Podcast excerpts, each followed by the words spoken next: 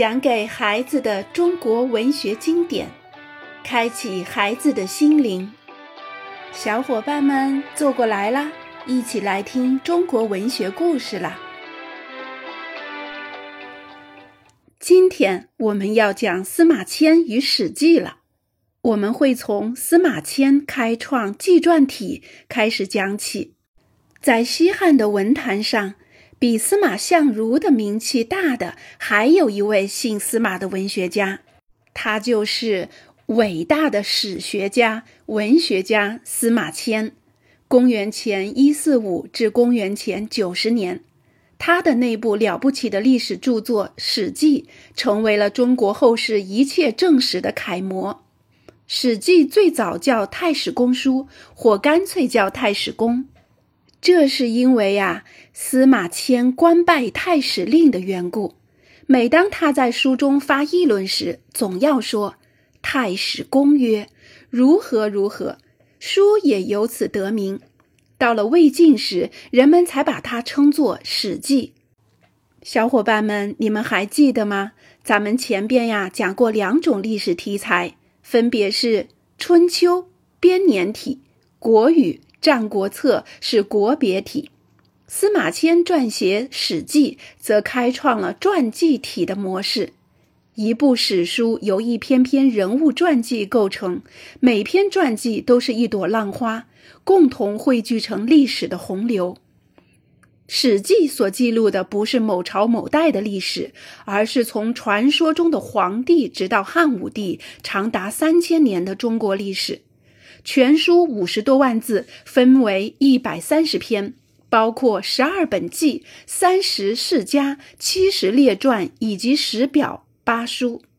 本纪是记述帝王事迹的篇章，世家则是记述诸侯的传承情况，列传是各类人物的传记，表是按照时间顺序编写的历史大事儿，书则是记述典章制度严格的专文。司马迁充分重视人的价值，把人当作历史主体来对待，这无疑是巨大的进步。《史记》以后的正史，连同《史记》共有二十四部，称二十四史，都以《史记》做样板，采用了纪传体的形式。司马迁的伟大由此可见一斑。遭受冤屈，发愤著书。今天的陕西韩城有个叫龙门的地方，两千多年前司马迁就出生在那儿。他的爹爹司马谈是朝廷上的太史令，那是个记录历史又监管天文历算占卜的官，地位不高。司马迁自幼在家耕田放牛，后来便跟着爹爹到京城去读书。他很聪明，十岁时就能读难懂的古文了。二十岁以后，他又到各地游历，考察了大禹治水的遗迹，又到汨罗江边凭吊过屈原，还在孔子的家乡瞻仰了孔子的居室和礼器。在淮阴，他搜集韩信的传说；在丰沛，他寻访萧何、樊哙等人的坟墓。几乎所有名山大川、古人遗迹，他都饶有兴趣地游历探索一番。这不但使他收集了大批鲜活的历史资料，还大大开阔了他的胸襟，为日后写好《史记》打下了深厚的基础。他的爹爹司马谈曾立志写一部史书，把春秋以后发生的历史事件无一遗漏地记录下来。可书只写了一部分，司马谈便一病不起。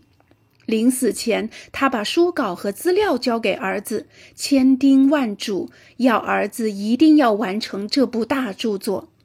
司马迁含泪答应了。那一年，他三十六岁。司马迁子承父业做了太史令，他有机会看到大量皇家图书以及各国史料，为续写史书做了充分准备。可十年后，正当写作进入高潮时，一场飞来横祸几乎断送了他的性命。原来，当时汉朝正跟匈奴作战，汉将李陵提兵五千到沙漠中追击匈奴，遭到匈奴八万大军的围困。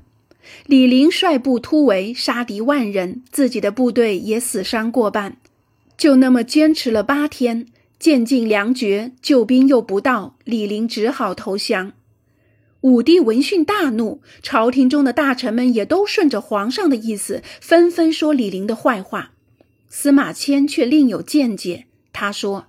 李陵平日待人诚恳，带兵又很有一套。这回以少敌众，杀死不少敌人，不能说一点功劳没有。他虽然不得已投降了，保不齐将来还要找机会报效汉朝呢。不想汉武帝听了，如同火上浇油，因为李陵此次失利，责任全在他的上司二师将军李广利指挥不当。可是李广利是汉武帝的大舅哥，司马迁为李陵开脱，不正暗示着李广利过失严重吗？汉武帝是个专横暴虐的君主，绝不能容忍这种指责。他暴跳如雷，下令把司马迁处以宫刑。宫刑是一种极端侮辱人格的残酷刑法。司马迁受了宫刑，简直不想活下去了。可是他转念一想，自己一死倒容易，可这部史书就没有人来完成了。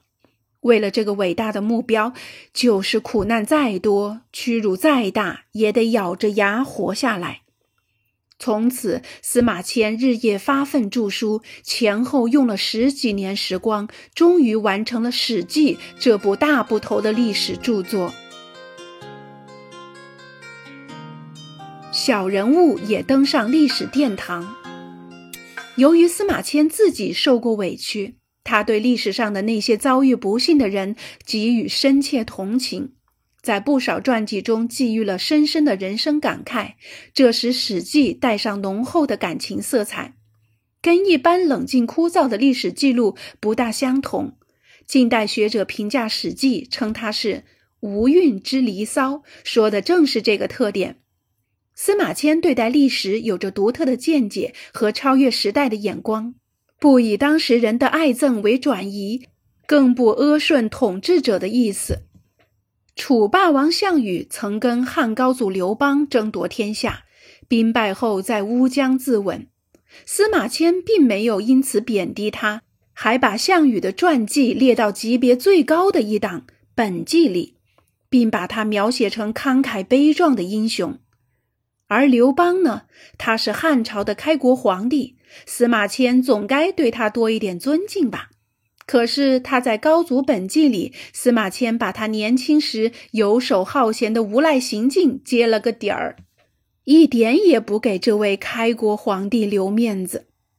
陈涉是位农民英雄，出身微贱，不过是个小卒，可是他敢于向强大无比的秦王朝挑战。头一个站出来反抗暴秦，司马迁敬重他，把他的传记列在世家中，让他跟诸侯平起平坐。对于像孔子、屈原那样的杰出人物，司马迁毫不吝惜他的赞颂之词；而对一些被人看不起的人物，而对一些被人看不起的小人物，他同样给予很高的评价。在《魏公子列传》里，司马迁就描写了两位平民义士。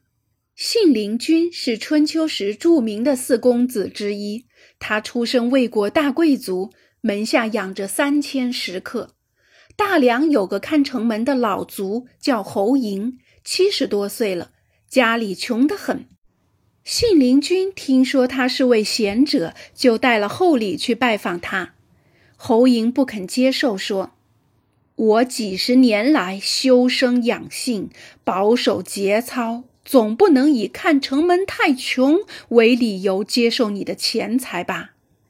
信陵君不死心，他在府中大摆酒席，等贵客们都到齐了，他便驾了车子，特意到城门去接侯嬴。侯嬴也不客气，穿着那身破衣服，大大咧咧坐在车子上，听任信陵君为他驾车。车行半道，侯颖又借口下车看朋友，跟一位杀猪卖肉的聊个没完。信陵君却始终恭恭敬敬在旁边等待，一点儿没露出不耐烦的神情。侯颖终于受了感动，后来在关键时刻替信陵君出谋划策，最终还以一死报答他。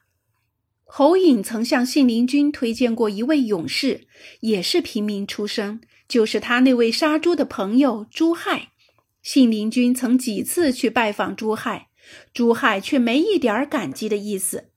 后来信陵君要干一番大事，需要一名勇士，于是来请朱亥。朱亥笑着说：“我不过是市井间一个操刀屠户，您却三番两次屈尊来看望我，我为什么没回报呢？因为所系的礼数没什么意义。